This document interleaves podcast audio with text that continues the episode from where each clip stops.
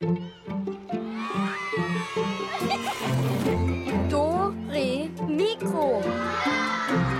Klassiken für Kinder. Ein Podcast von BR Klassik.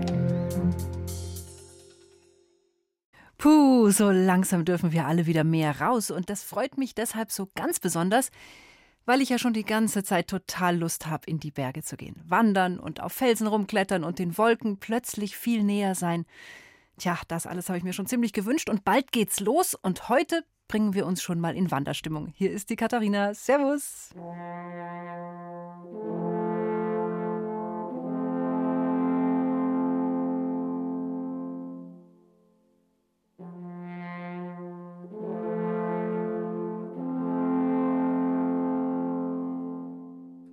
Habt ihr das Instrument erkannt?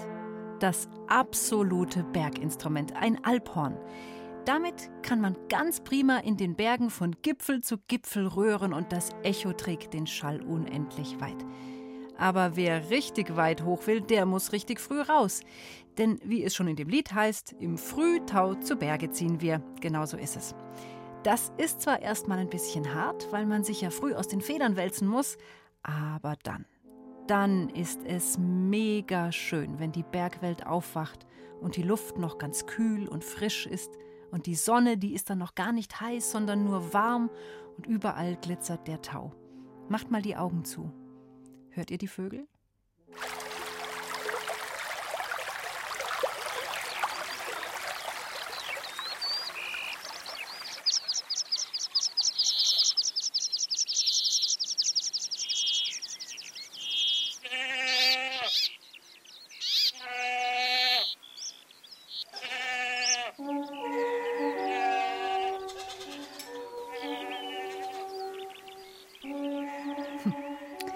Natürlich wird auch in den Bergen der Tag langsam lauter und immer mehr Geräusche und Klänge mischen sich. Und äh, natürlich. Ah, ein Murmeltier. hört ihr's? Und natürlich hört man nicht nur Natur, sondern man hört auch Musik.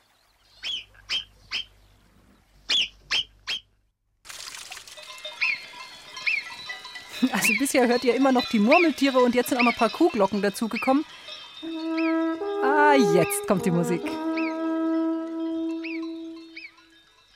Auf den Berg, da gibt's Kuhglocken, in den Hütten hängt oft eine Gitarre oder eine Zither und mit raufnehmen kann man vielleicht eine Mundharmonika oder eine Maultrommel, irgendetwas, das man halt leicht zwischen Brotzeit und Fersenpflaster im Rucksack verstauen kann. Aber dass ausgerechnet das Alphorn auf dem Berg gespielt werden soll, ich weiß nicht.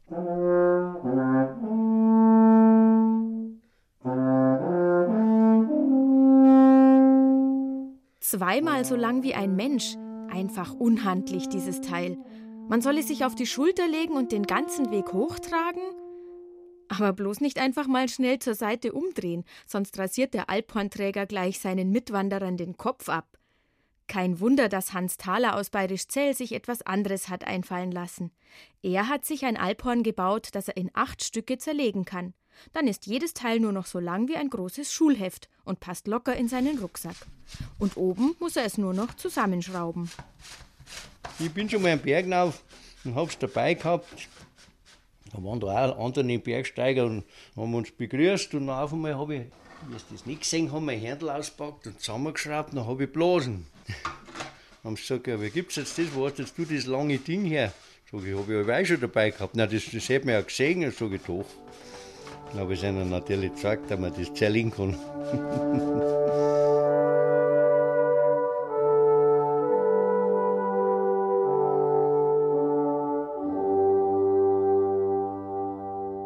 So tiefe Töne kann eben nur ein sehr großes Instrument. Okay, auch eine Posaune oder ein Tenorhorn kommt so tief runter, aber eigentlich bestehen die ja auch aus einem langen Rohr, das immer dicker wird. Nur, dass es bei diesen Instrumenten nicht einfach gerade runtergeht, sondern in vielen Schnörkeln, Kurven und Windungen aufgewickelt ist. Jedenfalls kann man die nicht einfach so zerlegen wie Hans Thalers Rucksack Alphorn. Und auch nur bei ihm kann man hören, wie beim Zusammenbauen Stück für Stück das Alphorn tiefere Töne spielt. Mit einem Stück ist das fast noch keine Musik. Aber je mehr Teile Hans Thaler hinschraubt und je tiefer die Töne werden, desto schöner klingen sie auch.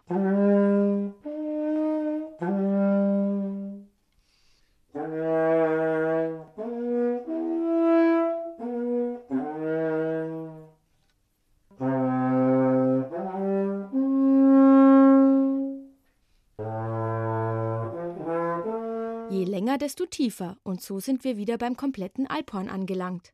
Puh, einen Alphornspieler als Nachbarn, das wünschen sich wohl nicht viele Menschen. Je tiefer die Töne werden, desto mehr wackelt der Boden. Das kitzelt schon richtig an den Füßen. Da kann man nicht so einfach mal im Zimmer üben. Wer hat schon so viel freien Platz? Am liebsten spielt man das Alphorn im Freien, weil das ist ein Instrument fürs Freie. Und da, wenn man auch noch ein bisschen Echo hat von den Berg, dann klingt es einfach. Weil man da mehr Ruhe hat. Im, im Dorf herunter hast du ja schon wieder Nebengeräusche durch den Straßenverkehr und alles Mögliche. Und am Berg um ist halt das nicht der Fall. Also ein echtes Berginstrument. Alphorn, darum heißt es ja wohl so, Horn aus den Alpen. Ein Alphorn, das hat mit den Alpen eigentlich nichts zu Auf Bayerisch kann man es eher Almhorn nennen. Das ist ein Hirteninstrument gewesen früher und hat gedient als Signalinstrument von allem zu allem und auch das Viech anzulocken. Heute hätte man vielleicht ein Handy oder sowas, wenn einer den anderen was sagen möchte. Ein Handy, das so lang ist wie zwei Menschen übereinander? Da ist es kein Wunder, dass das Alphorn heutzutage gar nicht mehr so oft auf dem Berg gespielt wird, sondern immer öfter irgendwo unten. Auf Festen, in Kirchen oder in Konzertsälen. Hauptsache es ist genug Platz. Und dann gibt ein Profi-Alphornspieler wie Hans Kuhner aus Frankfurt auch gerne ein Konzert in der Kirche anstatt auf dem Berg.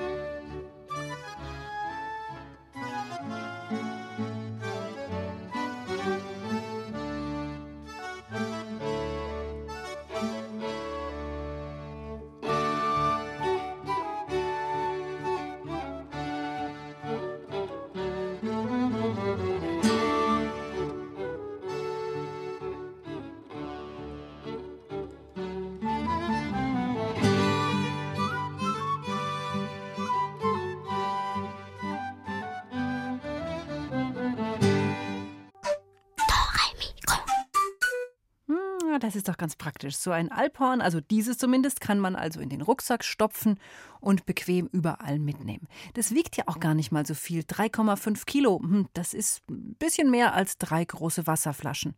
Das passt schon. Und dafür kann man dann ja rumhupen zwischen Gipfeln und Almen.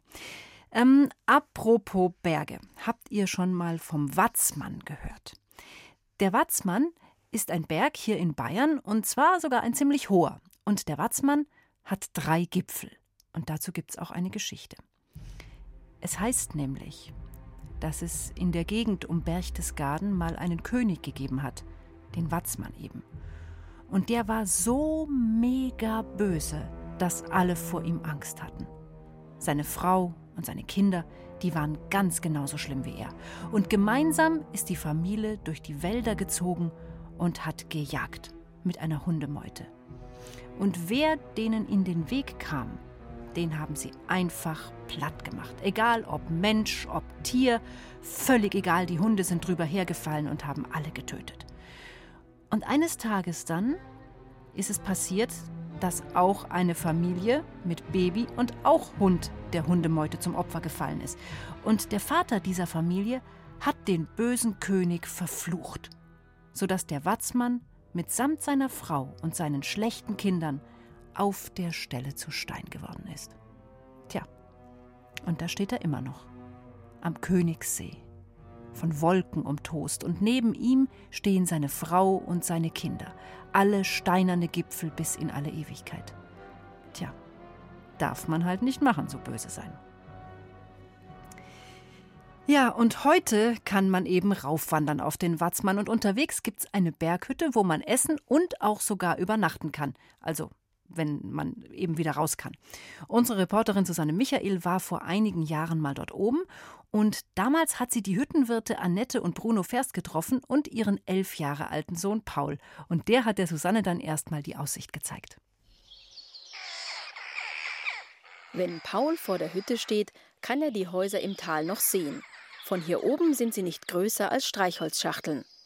Das Watzmannhaus thront auf einer Höhe von 1930 Metern über dem Meeresspiegel wie eine Burg auf dem Fels. Ringsherum sind überall Berge. Besonders mächtig sieht das große Felsmassiv des Watzmanns aus, das sich gleich hinter der Hütte erhebt. Hier oben ist Paul zu Hause, zumindest an den Wochenenden und in den Ferien. Das Schönste ist, finde ich, die Natur und dass man hier oben so gedankenfrei ist. Gämsen sind viele hier. Wenn keine Leute da sind, dann kommen die auch oft recht nah ans Haus her. Und Steinböcke, die sind recht selten, aber die sieht man auch manchmal. Und Adler sind halt ganz selten. Da habe ich schon mal einen gesehen und das ist halt ganz prächtig, wie groß die sind. Und die Eltern von Paul sind die Hüttenwirte des Watzmannhauses. Von Mai bis etwa Oktober leben sie hier oben. Da Paul in die Schule muss, wohnt er unter der Woche bei einem Freund im Tal, am Ende der Woche geht's wieder hoch. Weil ich halt unter der Woche die Eltern nicht gesehen habe und ja, dann freut man sich immer auf die Ferien und Wochenende. Wenn er nach über drei Stunden oben beim Watzmannhaus angekommen ist, gibt es für ihn rund um die Hütte jede Menge zu erleben und zu entdecken. Hier kann man halt ganz viel in der Natur tun und einen Stein und so. Also hier ist es großes Geröllfeld, eine Wiese und ja, hier oben gehe ich manchmal halt mit Bekannten klettern. Oder er geht Bergsteigen zum Hocheck. Inzwischen war Paul fast zehnmal auf dem Gipfel. Das Hocheck, das ist der erste Gipfel vom Watzmann. Also von hier hoch zweieinhalb Stunden und zurück dann zwei Stunden vielleicht. Es war so ein Siegesgefühl, dass ich es halt geschafft habe. Aber auch in der Hütte wird es Paul selten langweilig. An den Wochenenden übernachten manchmal über 200 Bergsteiger hier. Für Pauls Eltern gibt es dann jede Menge zu tun. Ja, manchmal ist es schon anstrengend, wenn dann die Mama keine Zeit hat oder so, weil sie halt kochen und so. Und manchmal helfe ich dann auch mit und trage die Zettel mit den Bestellungen von der Theke rein und suche die leeren Gläser, trage die rein und ja. Übernachtet wird im Watzmannhaus übrigens in Vierer- und Sechserzimmern oder in großen Matratzenlagern. Obwohl der Aufstieg zur Hütte für viele Bergsteiger sehr schweißtreibend ist, gibt es hier oben keine Duschen. Das hat seinen Grund, erklärt Paul. Fürs Privat gibt es schon Duschen, weil die Mama muss sich ja das Jahr auch mal duschen, aber für die Leute haben wir keine, weil es wird so viel Wasser kosten, wenn jeder, der hier hochkommt, sich duschen wird. Die müssten sich halt am Waschbecken abwaschen. Manchmal, wenn es ganz heiß ist und es nicht geregnet hat, dann haben wir manchmal schon Wasserprobleme. Da müssen wir halt schauen, dass wir so gut wie kein Wasser verbrauchen und halt beim Klospülen die kleine Taste nehmen. Manchmal wird es Paul mit den vielen Gästen auf der Hütte auch ein bisschen viel. Dann zieht er sich gerne in sein Zimmer zurück und spielt auf seiner Gitarre.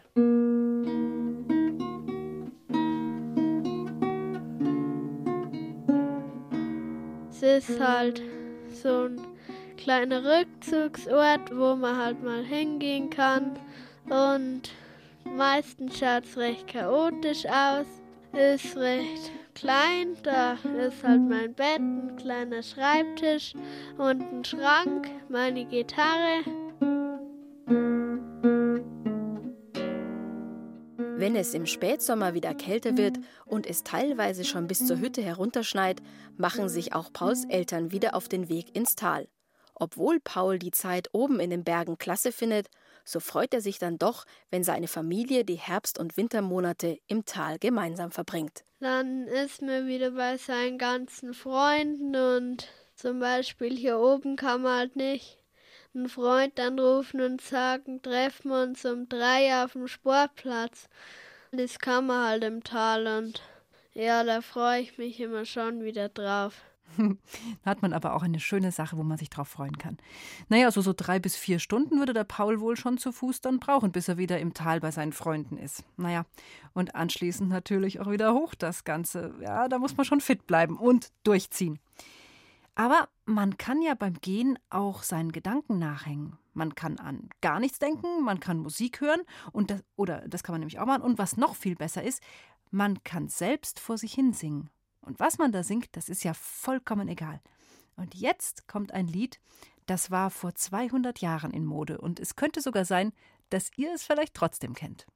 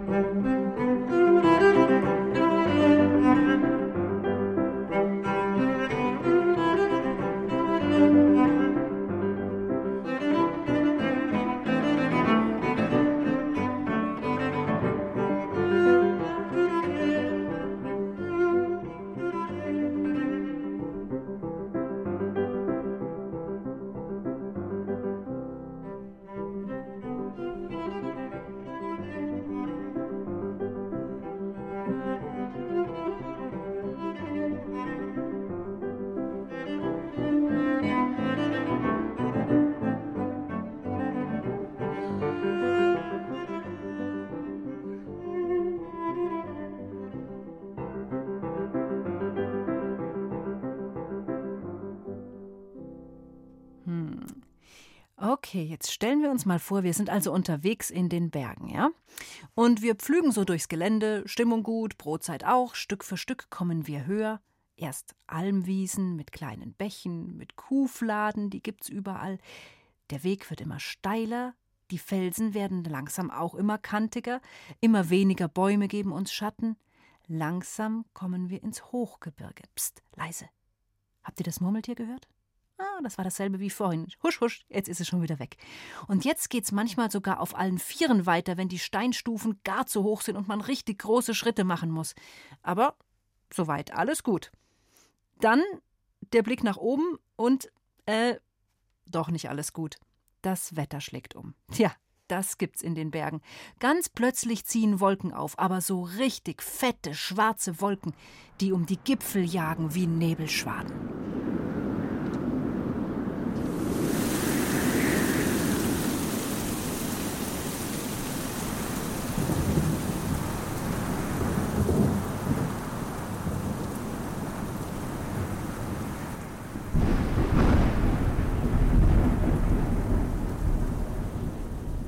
Hoffentlich ist die Regenjacke dabei. So hört sich das Gewitter also in den Bergen an. Und in der Alpensymphonie von Richard Strauss, da hört es sich so an.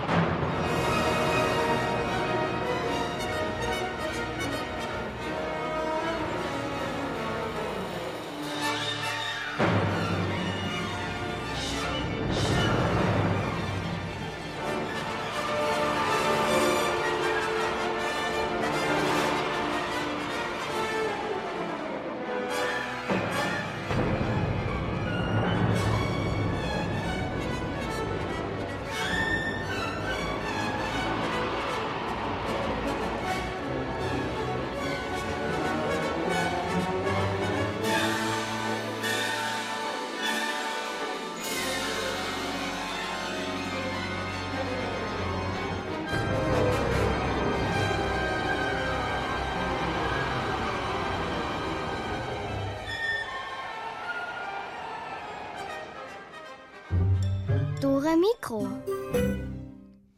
Ja, Gewitter in den Bergen, da stürmt es und donnert's. Und dann ist es natürlich richtig nett, wenn eine Hütte in der Nähe ist. Denn so ein Wetterumschwung in den Bergen, der kann auch richtig gefährlich sein. Denn die Steine werden dann rutschig und es kann leicht passieren, dass man hinfällt oder womöglich abstürzt oder dass eine Lawine, also aus Steinen runtergeht, so eine Gerölllawine.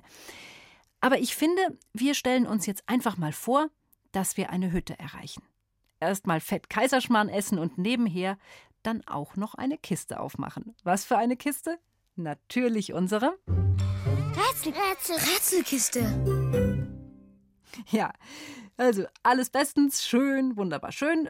Berghütte, Wanderer und plötzlich kommen da noch andere Wanderer rein Und das sind alles Musiker, alles Komponisten. Und ihr sollt erraten, welche Komponisten da zu uns in die Berghütte reinspazieren.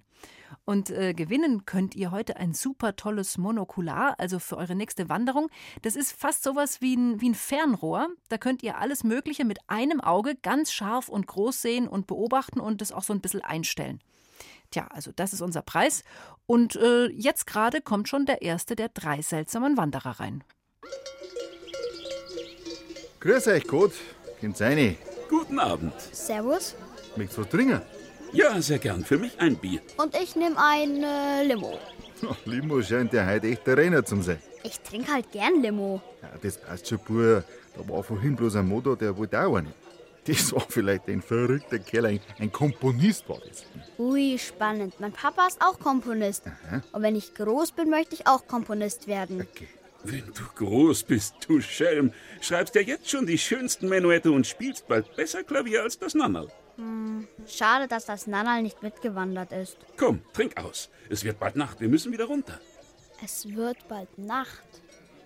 Hm, das bringt mich auf eine Idee.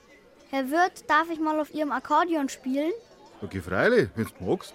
Na gut, aber nur kurz. Aber das ist allein noch zu schwer für dich. Ich ziehe und du spielst auf der Tastatur. Au, fein, Papa. Ein Hüttenduett auf Nacht.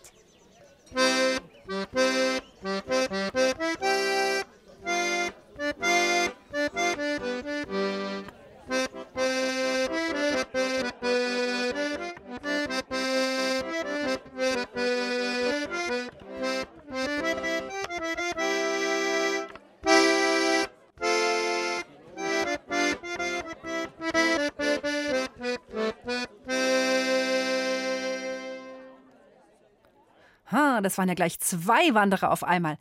Könnt ihr mir sagen, wie sie heißen, die zwei? Vor allem der Junge, weil der hat's ja richtig drauf. Sagt mir, wie der Junge heißt und dann gewinnt ihr unser Monokular. Also nochmal die Telefonnummer zum Mitmachen ist die 0800 8080303. Ich sag's nochmal 0800 8080303.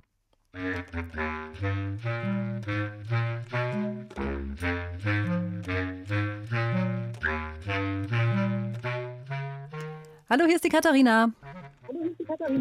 Hallo, Wie heißt du? ähm, ich heiße Leander. Leander, bitte das Radio im Hintergrund leiser machen. Ähm, es ist Wolfgang Amadeus Mozart. Aber ja.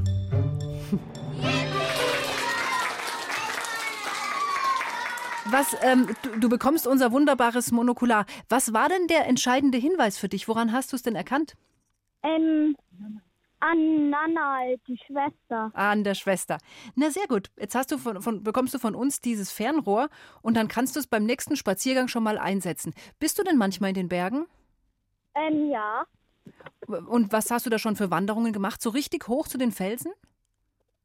Nee, nur so auf Wanderwegen gelaufen. Und bist du gern draußen? Ähm, ja. Also ich glaube, dass du mit diesem Monokular ziemlich viel Spaß haben wirst. Da kannst mal Vögel anschauen oder irgendwelche Sachen, die ein bisschen weiter entfernt sind und leicht im Rucksack verstauen lässt sich's auch. Ja. Danke. Ja, sehr gerne. Dann bitte bleib noch am Telefon, Leander, und ich wünsche dir viel Spaß bei deiner nächsten Wanderung damit. Ja, okay. Ciao. Ja, also jetzt haben wir zwei Wanderer gehabt, aber es kommt gleich noch einer vorbei. Und ähm, wir werden mal hören, wer das ist und wieder sollt ihr mir sagen, äh, den Namen, wie er heißt. Grüß einer Gott, nur hereinspaziert. Hä? Okay, meine. Ah, ja, danke. Hätten Sie ein erfrischendes Getränk für mich? Na, Freilich, magst du Radler? Naja, lieber eine Limo. Prosit, sehr zum Wohle. Sehr gut. Wirklich sehr gut. Was bist jetzt nachher du für ein Vogel, für ein Schräger, hä? Du hast ja Haare genannt wie so ein Künstler. Hä? Ja, durchaus. Da liegen Sie ganz richtig. Ich bin Künstler. Komponist, um genau zu sein. Ja, sauber. Dann geh her, spiel mal auf. Wie bitte? Ein Liedl sollst halt spielen. Aber mein Herr, das geht doch nicht. Sie haben ja gar kein Orchester hier oben auf der Hütte. Ach, da wärst nur dämisch. Zuerst hört er nix und dann will er gleich ein ganzes Orchester. Da hast du Zier. Na gut, wie Sie wünschen, mein Herr. Aber nur, weil die Limo so gut war.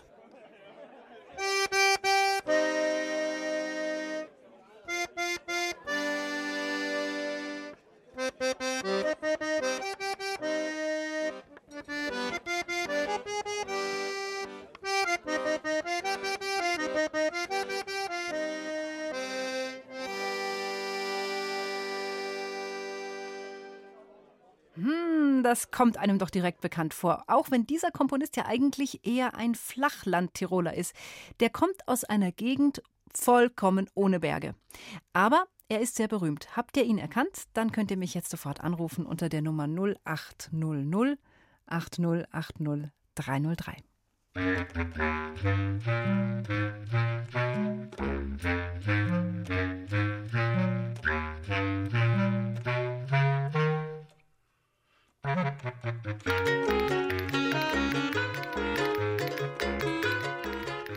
Hallo, hier ist eure Mikro. Oh, hier ist Antonia. Hallo Antonia. Hast du erkannt, wer das war? Ja, ich glaube, das ist Beethoven. Aber richtig. Das denke ich auch. Cool. Sehr schön. Und was war für dich der Tipp? Ähm, weil der hat dann was gesagt und Beethoven ist ja schwerhörig. Also, ja, richtig, genau. Und dann hat er natürlich die Musik, gell? Beethovens Ja. Fünfte auf dem Akkordeon. Das war der Obertipp. Ja, sehr schön. Und wie ist es mit dir? Gehst du gern in die Berge? Ja, also wir gehen schon oft, aber so viel Spaß macht es mir auch nicht. das finde ich ja nett, dass du sagst. Du, weißt du was? Ich sag dir was. Das ist immer so, wenn man losläuft, denkt man, oh, eigentlich könnte ich jetzt auch unten bleiben und Eis essen. Aber wenn man erst mal so ein bisschen reinkommt, dann ist es halt schon schön. Und wenn du dann irgendwo oben stehst und du hast den ganzen Berg geschafft, das ist schon cool. ja, Also ich drücke dir auf jeden Fall die Daumen, dass es für dich ein schöner Wanderweg wird, den ihr euch vielleicht ja aussucht, wenn das Wetter jetzt wieder besser ist und wenn wir auch wirklich alle wieder raus dürfen und auch in die Berge. Und dann ist das Monokular echt ein guter Begleiter. ja, Da kannst du dich ein bisschen vom Aufstieg ablenken. Aber ich würde es zwischendurch dann auch vom Auge nehmen, weil sonst macht es auch Platsch. ja. Okay, gut. Also dann bitte bleib am Telefon und viel Spaß mit dem Teil, ja? Danke. Ciao, ciao, servus. Puh, ja, also das Gewitter hat sich inzwischen verzogen. Wir können weiter wandern. Allerdings ist es inzwischen auch schon ziemlich spät geworden. Wir sollten uns jetzt also wirklich so langsam auf die Socken machen und mal langsam absteigen. Hört mal, draußen klingt es auch schon ganz anders.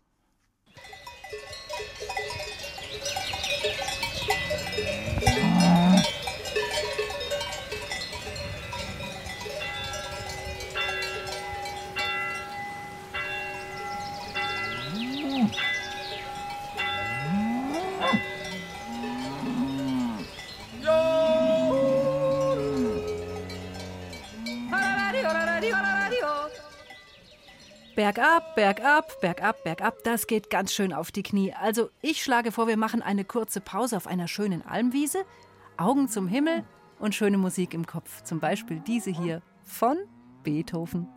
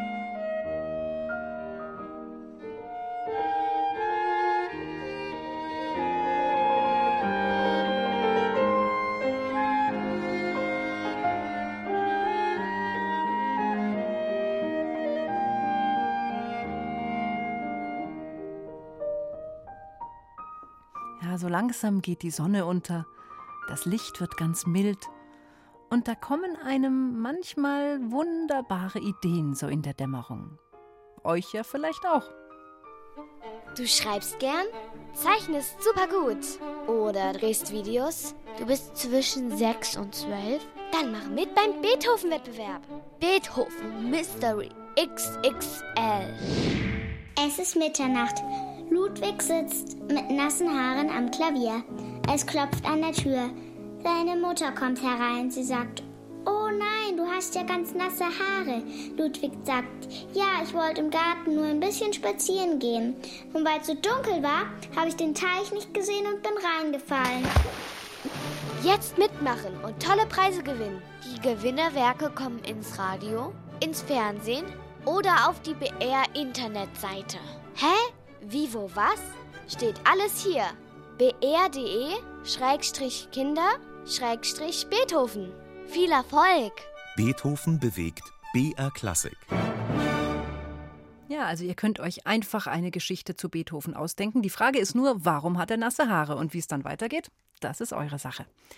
Aber wir sind ja ganz woanders im Augenblick auf einer Almwiese und es wird langsam dunkel. Und jetzt am Abend, da kann man sie fast glauben, die alten Geschichten, äh, Geschichten von Berggeistern und von rätselhaften Gestalten, ähm, die sich die Menschen seit uralten Zeiten erzählen. Hört mal genau hin. Ich glaube, da kommen die Zwerge aus ihren Höhlen.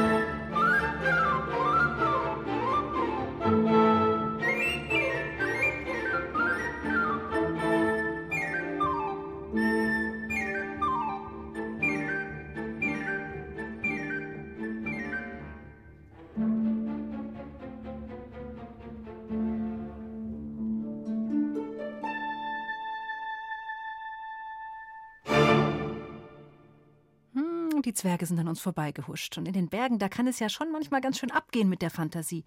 Da kommt man manchmal auf ganz tolle Ideen. Ja, dass man auf einer Berghütte wie der Rheintalangerhütte unterhalb der Zug des Zugspitzgipfels regelmäßig mit Live-Musik geweckt wird, das ist schon mal was Besonderes. Und wenn der dafür bekannte ehemalige Hüttenwirt Charlie Werle mit seinem jungen Kollegen Simon Ideen ausheckt, dann kann auch noch was viel Außergewöhnlicheres dabei rauskommen. Katrin Stadler hat sich die wohl ungewöhnlichste Bergtour der beiden beschreiben lassen. Kale, kale, so klingt Musik aus Nepal, dem kleinen Land in Asien mit dem höchsten Berg der Welt, wo viele Dörfer so hoch liegen, dass die Luft schon dünn wird und das Atmen schwer fällt. Und so klingt Musik aus den Alpen, Volksmusik bei uns in Bayern.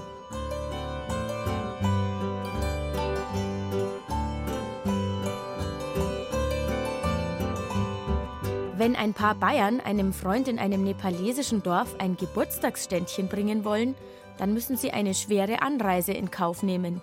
Mit ins Gepäck müssen in diesem Fall Akkordeon, Hackbrett, Tenorhorn, Gitarren, Trommeln und sogar ein Kontrabass.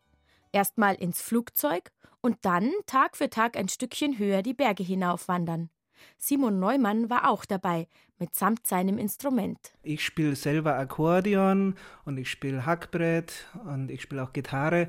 Und in dem Fall habe ich mich dann für Gitarre entschieden und habe dann in Nepal selber Gitarre gespielt. Das war schlau. Die kann man nämlich leichter tragen als den Kontrabass oder das Hackbrett. Allerdings gab es dafür auch Hilfe.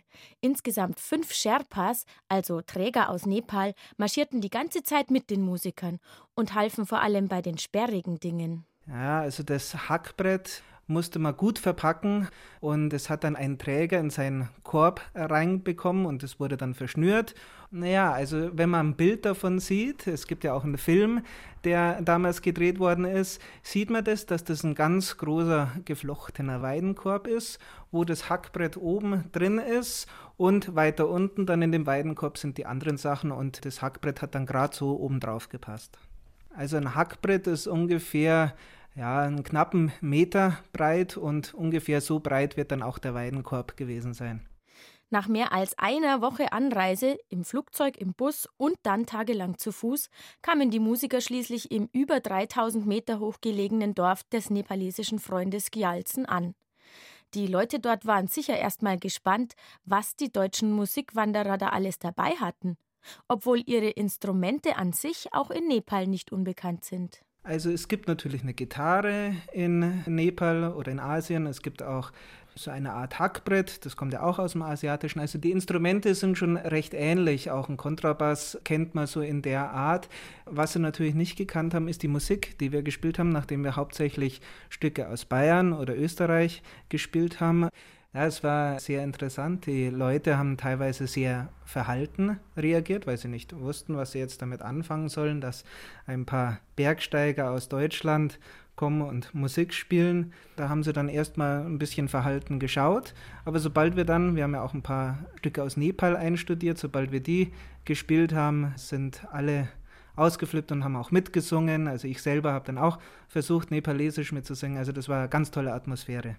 Nepalesisch musste Simon erst mal lernen. Die Sprache klingt völlig anders als Deutsch oder Englisch. Zum Beispiel Hallo wäre Namaste, Danke wäre Danyabat. Also man merkt schon, es sind ganz andere Worte. Und noch schwieriger war es für Simon, die nepalesischen Stücke ins Ohr zu kriegen.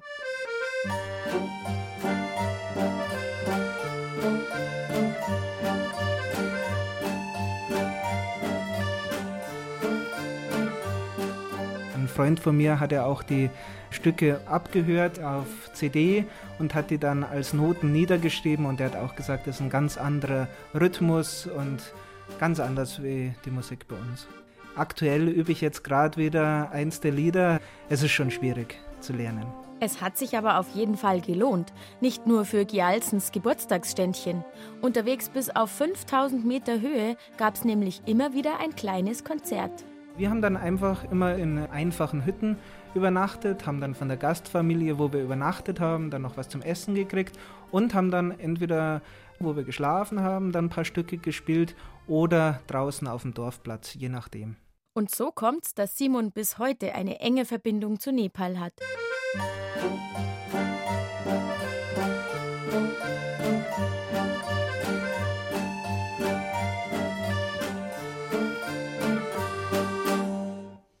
Tja, Musik aus den Bergen kann eben ganz, ganz unterschiedlich klingen, je nachdem, aus welchen Bergen der Welt die Musiker stammen oder woher sie ihre Ideen holen.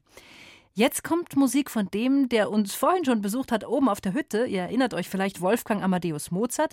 Der stammte aus Salzburg, das liegt in Österreich, auch ganz nah an den Bergen. Und er hatte die Anregung für seine ländlerischen Tänze ganz bestimmt nicht aus Nepal.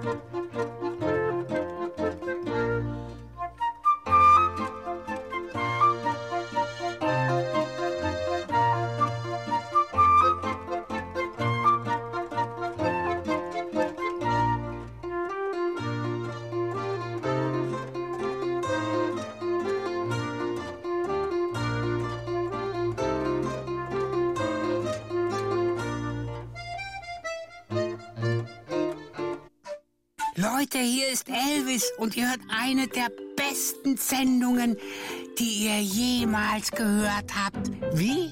Ach so, Dori Rudi Mikro natürlich.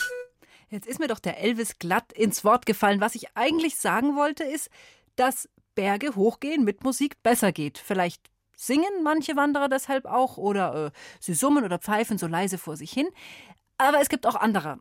Äh, und der, den der Alex, äh, den er euch gleich vorstellt, der singt nicht, der geigt.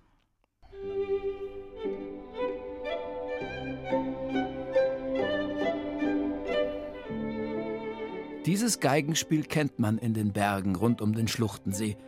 Denn Rudi Kraxler ist wohl der einzige Berggeiger der Welt. Er begleitet so manchen Wanderer ein Stückchen auf seinem Weg und spielt ihm die schönsten Melodien auf der Geige vor. Zum Beispiel Das Wandern ist des Müllers Lust oder Im Frühtau zu Berge oder Auf unserer Wiese gehet was. Das ist schon eine kleine Attraktion und viele Menschen kommen extra wegen Rudis Musik zum Schluchtensee. Die meisten Wanderer geben ihm ein kleines Trinkgeld als Dankeschön. Aber es gibt auch welche, die gehen einfach weiter und tun so, als hätten sie Rudi gar nicht gehört.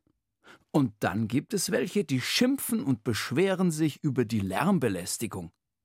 So einer war der Brackmüller-Schorsch. Der hatte eigentlich gar keine Lust gehabt aufs Bergsteigen, aber sein Arzt hatte ihm viel Bewegung empfohlen, das sei gut für sein Herz. Also stapfte der Brackmüller-Schorsch missmutig schnaubend den Weg hinauf zum Jodlerhorn. Die Sonne schien. Bah! Der Schorsch ärgerte sich. Lästig diese grellen Sonnenstrahlen. Am Wegesrand plätscherte ein kleiner Gebirgsbach. Eine Zumutung. Wasser kommt aus dem Wasserhahn, da braucht man keinen Bach dazu. Und dann hörte er Rudis Geige. Das auch noch. Geigenmusik hatte ihm gerade noch gefehlt. Aufhören! schnauzte er Rudi an. Sofort aufhören! Aber Rudi war nicht irgendein Berggeiger. Rudi war vor allem ein sehr kleiner und auch sehr fauler Berggeiger. Rudi setzte seine Geige ab. Aber wieso denn? fragte er. Musik beflügelt und macht auch das Bergsteigen leichter. Das ist wissenschaftlich erwiesen. Ihr Hausarzt wird sich freuen. Der Schorsch horchte auf. Ah, so, so, ja, wenn das so ist, dann kommen Sie halt mit, grummelte er. Alles klar, freute sich Rudi, und weil er ein fauler Geiger war, hüpfte er dem Schorsch auf die Schultern und setzte sich in seinen Rucksack. Der Schorsch wollte schon wieder zu schimpfen anfangen über das zusätzliche Gewicht auf dem Buckel, da beschwichtigte ihn der Rudi. Rückentraining, äh, das ist ganz wichtig, das hilft gegen Kreuzschmerzen. Ach so, ja, wenn das so ist, brummelte der Schorsch und setzte sich langsam und keuchend in Bewegung, während Rudi zu spielen anfing.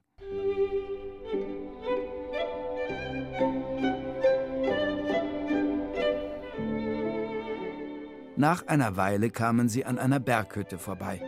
Rudi bestellte sich aus dem Rucksack heraus eine Maß Apfelsaft und einen Schweinsbraten mit Knödeln. Während der Schorsch weiter schlurfte, saß Rudi im Rucksack und verspeiste gut gelaunt sein Essen. Ich hätte auch Hunger, meldete sich der Schorsch.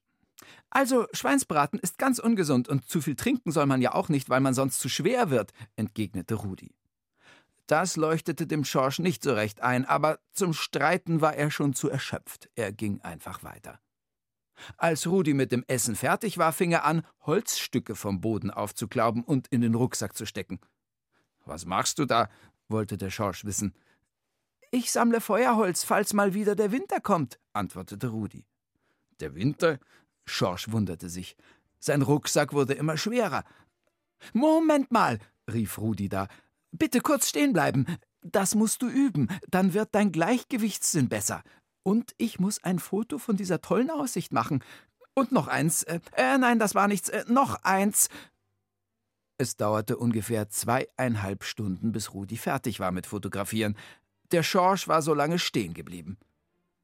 Jetzt aber schnell, spornte ihn Rudi an, damit du noch die Gondel ins Tal kriegst. Zur Gipfelstation war es nicht mehr weit, und als sie ankamen, erwischte der Schorsch gerade noch die letzte Gondel. Schnell setzte er sich hinein. Rudi verabschiedete sich. Ich wünsche eine gute Heimfahrt und grüß mir den Erwin. Erwin? Wer ist Erwin? Aber da war die Gondel schon losgefahren. Jetzt merkte Schorsch, dass er nicht alleine in der Gondel saß. Hallo, ich bin Erwin, der Bergbahnbläser, sagte sein Gegenüber und fing an zu spielen. Nein, nein, nein, aufhören! A alle aufhören! brüllte der Schorsch.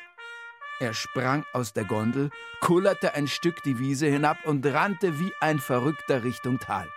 So schnell hatte man den Schorsch noch nie laufen gesehen. Am Schluchtensee jedenfalls ließ er sich nie wieder blicken.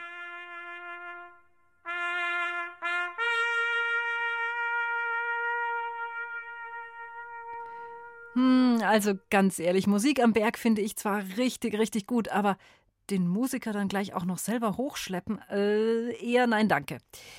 Also da habe ich doch lieber was anderes im Rucksack, so zum Beispiel ein Käsebrot oder Müsliriegel oder Äpfel oder irgendwie sowas Schönes halt. Naja, also wir sind ja inzwischen auch schon wieder zurück von unserer Gedankenbergtour. Und vielleicht bekommt ihr ja sogar einen Gedankenberg-Muskelkater. Also ich hoffe ja, es gibt bald wieder einen echten Muskelkater, wenn wir alle wieder raus können und ganz real echt rauf auf die Berge. Aber bis dahin halten wir auch noch durch und lassen uns nicht unterkriegen. Schöne Musik hören, das kann man ja immer machen. Und Dore Mikro gibt es übrigens auch als Podcast, nämlich einfach ins Internet auf www.brklassik.de-kinder. Da könnt ihr euch dann mal durchklicken, unsere alten Dore Mikro-Sendungen anhören.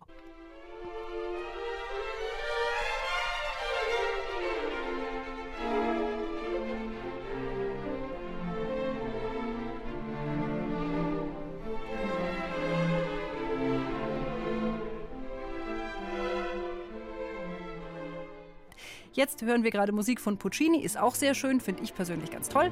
Nächstes Wochenende, da bleiben wir im Flachland und treffen da den tollen Musiker Beethoven, den wir ja vorhin auch schon getroffen hatten. Und wir spielen, was das Zeug hält, das dann am nächsten Sonntag. War schön mit euch, ich wünsche euch eine schöne Woche. Macht's gut, gute Zeit, eure Katharina.